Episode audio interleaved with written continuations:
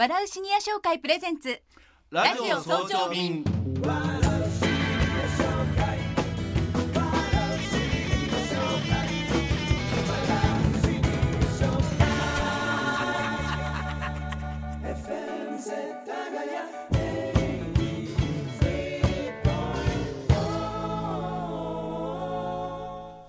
おはようございます。笑いシニア紹介のスマイル生ためです。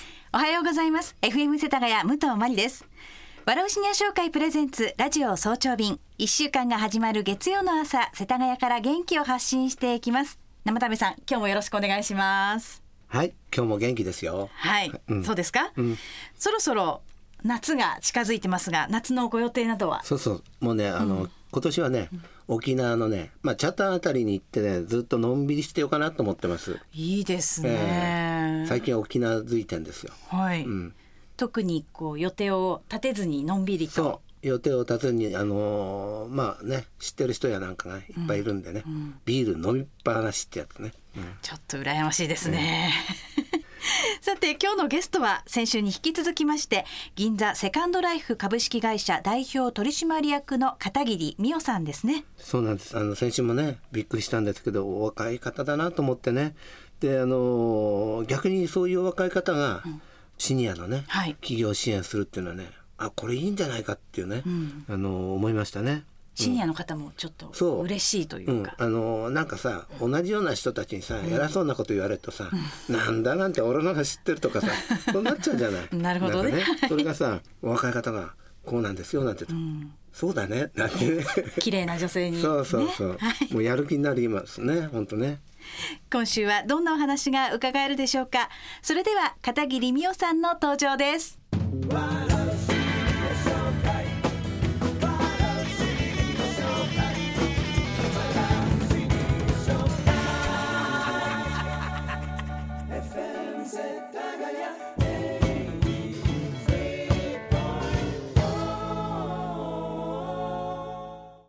それでは本日のゲストをご紹介します。先週に引き続きまして、銀座セカンドライフ株式会社代表取締役の片桐美代さんです。今週もよろしくお願いします。お願いしますお願いします。おはようございます。さて、先週の放送を聞き逃してしまった方のために、はい銀座セカンドライフ株式会社がどんな会社かっていうのを改めてここでご紹介いただけますか？はい。えー弊社は50代60代の方を中心とした、えー企業支援をしていまして、まあ、主に定年前後で会社を起こす方に対してサポートしている会社です。あの3つやってますけれども、はい。一つが事務のサポートあの事務が苦手っていう方が多いので、うん。書類を作成するのを代行しています。でそれ以外に起業家の交流会をあの開催していることと、はい。あとレンタルオフィスという、えー起業家が共同で使う事務所を運営している会社です。あのーまあ銀座セカンドライフではですねあの、はいあの起業家交流会というのは今お話聞いてあの積極的に行ってるっていうのを聞いてるんですけど、これ実際はどういうようなもんなんですか？あの毎月1回行ってまして、うん。えー100名ぐらいの人数でお集まりいただいてます。へで参加者は、うん。あの起業家とか、うん。えー、とまだ起業してない準備中の方、うんうん。まあはい起業に関心があるだけの方もいらっしゃいます。うんでその方たちが集まって、うん。まあ、名刺交換会をですね、うん行ってます。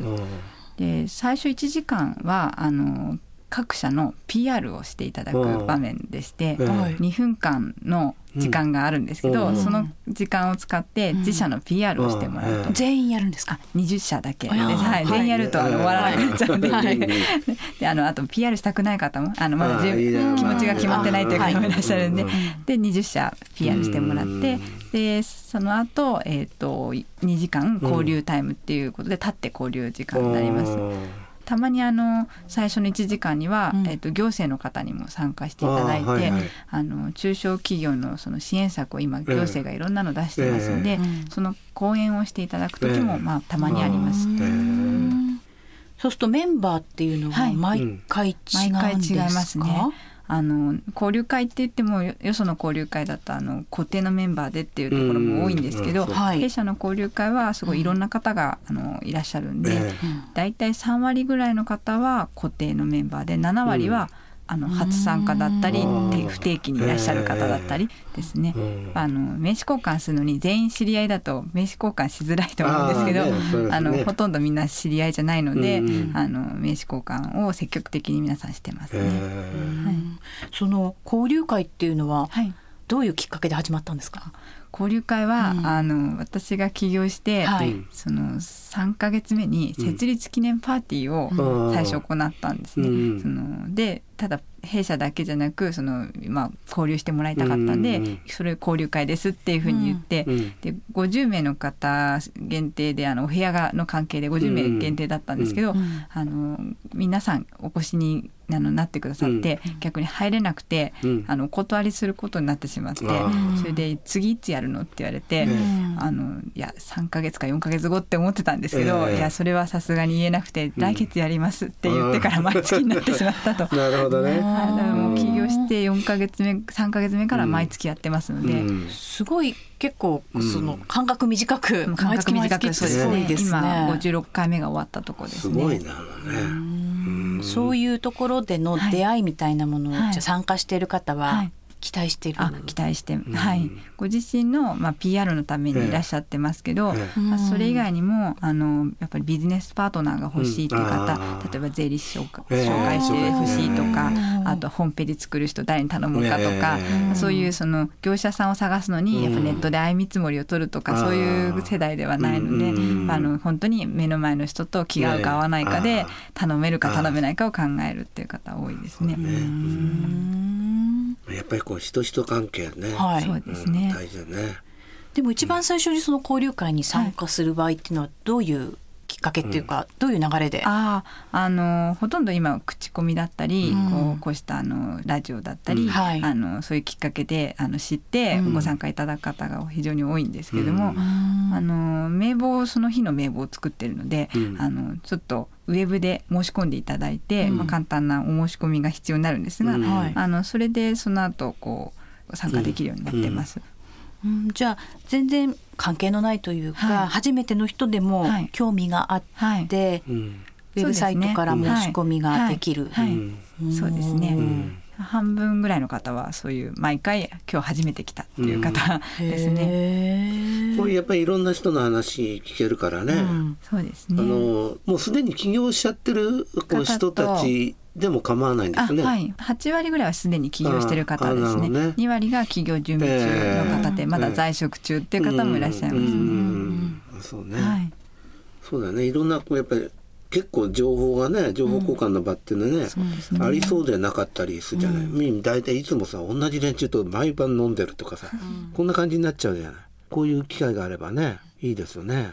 そうか参加者している人同士でなんかこう新たなうん新たなビジネスを作って、とかなんかあります？そういうの。ああのー動画配信をしてる会社さんが、紙媒体の制作会社さんとくっついて、うん。一緒に提案をしに行くそのタッグを組むようになったとか、そうすると本当だったらその取り逃してたお仕事も、うん。その来るようになるとか。うん。あとはやっぱりご自身で仕事が一人で起業してる方が多いので、うん。あの量が増えたり減ったりする時をうん。同業の人と一緒にやることで安定できたりとか、うん。そのいろんな一人で起業することで生じるその問題というか、うん。足りないものをうん。誰かに叶えてもらうために、そういう方を探してる方が多いですね。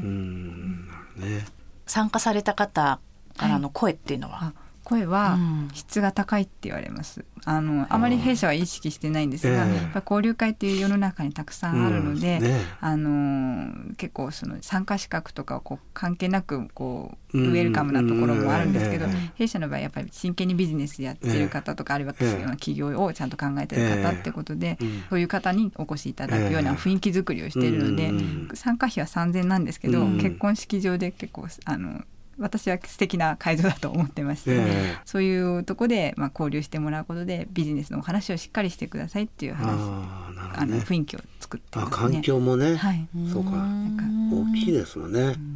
こう空気ね。うんそうするとそういうところで片桐さんははい。来ていらっしゃる方をまあ、お互いをご紹介したりとか。そうですね、うん。例えばまあいらっしゃった方が、そのこういう人だったら結びつきがあるかなっていうのを感じるんで、うん。ご紹介して回ったりとか、うん。まあ、あのご紹介したらすぐひあの私は違う方また紹介しに行くんで、うんあの間に入ったりとかまではそんなしないんですけど、うん。やっぱ最初こうお声掛けするきっかけ作りをうん。私がやあってます。そういうこともやはいってらっしゃるんですね。あとやっぱり一人できあの来た方とかはやっぱりちょっとこう入りづらい方とかもいらっしゃるんで、うん。どういう人に会いたいですかとか聞いてみて、うん。あだったらこの人と会ったらいかがですか、とか言ってあのご紹介してますね。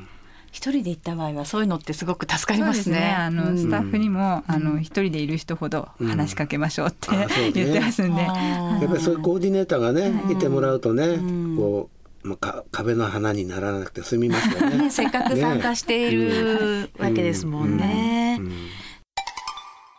笑うシニア紹介プレゼンツラジオ早朝便。今朝は銀座セカンドライフ株式会社代表取締役の片桐美桜さんをゲストにお迎えしています。今ねあのいろいろお話あのセカンドライフさんのね、はい。概要を聞いてたんですけど、こうその他にねこうこれ強みだっていうのがあればねお聞かせ願いたいなと思ってるんですけどね、こう今成功している。そう、うん。そうですね。あの一つは企業支援、会社を起こす支援の中でも、うん。50代、60代の方向けっていうのが弊社の特徴なので、うん。その通常のこう30、40代の起業家にはないその悩みとかそのニーズに応えてるそのノウハウが弊社にあると思ってます。あの本も4月に出版しました。しおあそうですあのそういう本に載せてるやっぱりその、皆さんの悩みは、起業は大体しようと思ってるんだけど、そのどういうビジネスで起業しようかっていうのを悩んでらっしゃるのうんがこのなるほどね。50代60代の方で、うん。3 4 0代だともうこのビジネスやりたいから起業しますっていう、うんもうそこからスタートして、じゃあどうやって実現するかなんですが。やっぱ50代60代の方は今までのそのお仕事を生かして起業す,、するのにうん。どういうサービスが自分にできるかをうん。一番悩んでらっしゃいますね。ね先週も少しお伺いしましたけど、うん。そのシニア世代の起業ですよね、うん。今もちょっとねお話がありましたけど、そう何をやるかとか、はい。ね、式のこととか、はい。うん。まず何を準備していったらいいでしょうかね。あのビジネスプランを作るというその自分のサービスをどういうサービスにしていくらで売るかっていうのを決めなければいけないので、あの前の会社でやってたことがどういう商商品価値があるかっていうのを、まあ、本当は在職中に考えてるのが一番いいですけど、もう退職された方は自分がその世の中に提供できるサービスを考え始めるっていうところが一つだと思います。うん。例えばこうナレーションができるとか、なんかこう自分は動画制作ができるとか、あとはその技術開発についてアドバイスできるって言ったら、じゃあいくらでどういう内容のサービスにするかっていうのを決めていただくのが、うん。まあ、あの本当だったら事業計画書っていうのを作って、書類に、まあ、A42 枚ぐらいで構いませんので、うん。書類に落とし込むっていうことが一番最初の準備だと思います。うん。であとはその資本金とか、はいね、融資のこととか、はいお金の面では、うん。やっぱ融資を受けたがらない方が多いんですね。うんやっぱあの起業するときに、奥様から借金はするなと。起業はしてもいいけど あの借金はするなと言われてるので、うん。ちょっと融資はあのひ控える傾向にありますけど、50代の方はやっぱりまだ融資受けたいっていう方もいらっしゃいますね。だからその場合はあの先ほどの事業計画書を作ってうん。銀行なりに、えっうん。と申請に行くことになります。うんと行政でも、うん。あのお金を貸してくれるところとか、うん。逆にあの補助金っていう返済が不要のお金も支給してくれるところもありますので、うん。そういうのをうまく活用するっていうのが、あの最初にやんなきゃいけないことですね。まあ、あとはねその申請、まあ、登記の申請もあるけれども、はい。そうオフィスはねレンタルオフィスも、はい。はいそうですね。あの片桐さんの会社はいありますし、はい。その辺を利用するとか、はい。うんね、あのと会社を作ってはい。起業する方もいれば、うん。会社を作らずに個人事業主としてうん。開業する方もいて、うかはい、あのどっちがおすすめってわけではないので、うん。ご自身のその仕事のスタイルに合った、うん。あはい。の方を選んでいただきたいなと思うんですけどそのうん。選び方についてはその弊社でもアドバイスはしてますけど、うん。うんでそれで起業する時にはやっぱりどこが拠点になるのか、まあ、オフィスですよね。自宅にする方がやっぱりこの世代の方多いです、あ多いだから自宅だとちょっと困るかなっていうのはやっぱそのい家にこう奥さん。がいてん自分が外出してる時に営業の人が来ちゃうとか、えーそのあとやっぱ登記すると自宅の住所がこう公表されるので、はい。それが嫌だって方も多いですし、あとまあその家に帰るまで時間がかかる方はその取引先に行くまでのその行った先でちょっとその近所で仕事しした方が効率的だっていう方もいらっしゃるんでそういう時はレンタル室を活用した方がいいのかなとは思います。うん。なるほどね、あのレンタルオフィスでどのくらいの方が活躍されてるんですか？今、えっと、約700社ご利用中で。すごいな、その、ええ。レンタルオフィスは、えっと、銀座に今3店舗あって、ええ東京駅にあの6月10日にオープンしたんですけど、ええ。4店舗を運営してるんですが、ええ。700社の方がご利用中ですね。毎日出勤して、えあすごいねはい、ね。帰その仕事して、また戻帰るっていう。やっぱりそうそういうリズムも作れるっていうのは大事ですよね。自分のうちも、ほらスモールオフィスホホームオフィスっていうの？そういうんでいいんだけど、リズムができないよね。まあ退職されて、うん。次の日からレンタル室に通い始めてる方いらっしゃいます、あそう。まあ、リズムこの近所で、ええ。あの在職中はいたけど、ええ。今後はレンタル室に出勤すると、ええ。で前の会社の人と会ったりとかもしてますし、うん。うん。そういうの必要ですね。まあ、だからそういったアドバイスも全部引き受けて、ですね。はいその起業された後もなんかはい。フォローみたいなことはい。を、まあ、レンタルオフィスにいらっしゃれば、うん。あのずっともうその事務所が一緒なので、うん。はい。机が隣のようなイメージですから、うんもういろんなこと質問していただいて、うんまあ、ちょっとしたその世間話から、うんもうあのどういう人と会ったらいいかとか、うんそういう紹介をしたりとかもしますし、うんもうあの日々ご相談を受けてる状態でうすね。んこういう支えがあるとちょっと安心できるかなという気がしますけど。あのシニアのねあの割と特化しながらこうセカンドライフ支援っていうのをやってるわけですけど、あの起業されたいシニアにねなんか一言アドバイスいただきたいなと思うんですけどね。あのー起業前の方だと、うん。いろいろなその周りに話すことができなくて、あるいは周りに理解されなくて、ええ。悩んでらっしゃる方多いんですけど、ええ。それでもその自分のややりたいことがあるんだけどなと考えながら、うん。まあ、23年経っちゃってるっていうことをよく聞くんですね。で、まあ、その弊社がそういうそのサポートしてるってことを知って、ええ。そのこんな会社があったんだねっていうふうに言ってきてくださる方いて。えあのやっぱり周りの方にはやっぱ反対されたとしても、ええ。まあ、誰かその弊社じゃなくても、うんその相談できる相手を、うん。あの一人二人あの、うん。作った方がいいですね。でうん。実際その自分の思いだけでこう先走っちゃもいけないですし、ええ。そういう周りの方のええ。その相談をした上で、えーそのまあ、その方の意見に従わなくたって、ええ。その参考にするだけでも十分だと思うんで、えちょっとその相談しながらやることが自分のそのモチベーション維持にもなるし、ええ。あのうまくいくその起業ができるんじゃないかなと思います。なるほどね。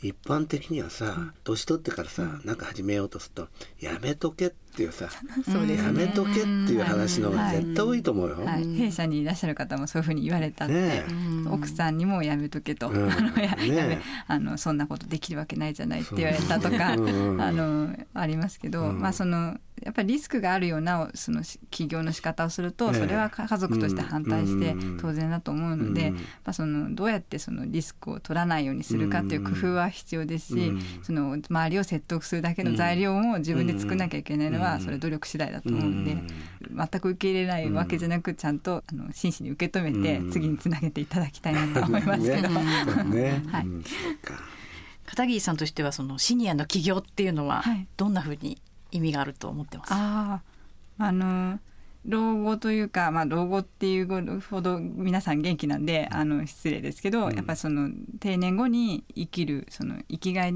としてうん。うん。仕事をするってことは非常に重要なことだと思うんで、まあ無理なく自分のペースでやれる企業スタイルを、うん。あの自分で探していただきたいなと思います。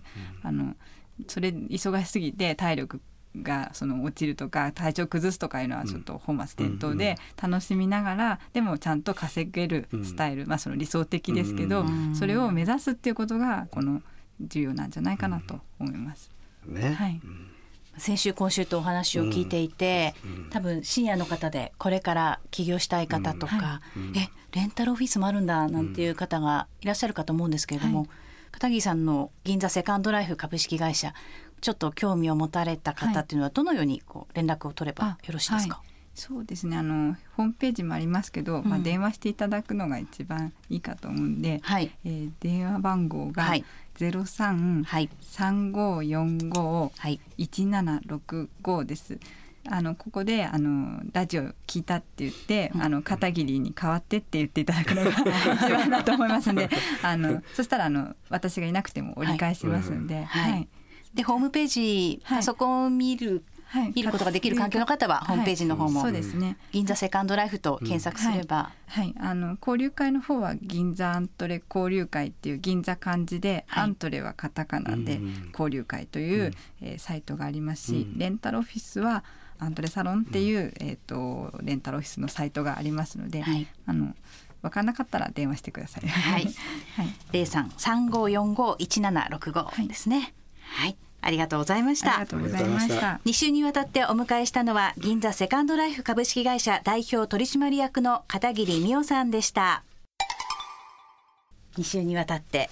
そうですね。はい。銀座セカンドライフ株式会社、うん、これ実業の世界でね、はい。えーシニアをね、ん。応援するっていう意味ですごく大事だと思ったのね。で、まあ我々いつもラジオ早朝便こうやってますけど、はいこのテーマもね、ん。やっぱりこうシニアをね、はい。応援しようっていうことでね、うんうんああフィットしてるなとこう、うんまあ我々はこうその実業じゃないんですけど、うんそのこういうこういうね、はい。あの放送なんですけどどっかでね、うん。もっと大きなねつながりができたらいいななんて思ってたんですよ、今。うん。コラボレーションして。ええ。銀座セカンドライフうん。さんとね、はい、うんでシニアビジネスこう若手がサポートっていうのもまたいいですね。そうそうそうそう。そう、もうあのやっぱり元気になると、うん。うん。今日は本当に朝からね、元気になる話でね、うん。よかったなと思ってね私もう本当にねもう70近いんですけど、はい。これからまたねもう一波乱起こそうっていう そうですか。感じしましたよ。うん。はい。えでは生田目さん今週もシニア紹介からの一言お願いいたします。そうですね。今日はねあの、まあ、先週あの、まあ、下町図鑑をね持ってね街に出ようって言ったんですけど今日思ってることはあの下町出た時にねはい。いろんなところにあの区民館とか公民館とかあるんですけどええ。これ行っても、なんか入っていいのかな悪いのかなみたいな顔してるんですよ。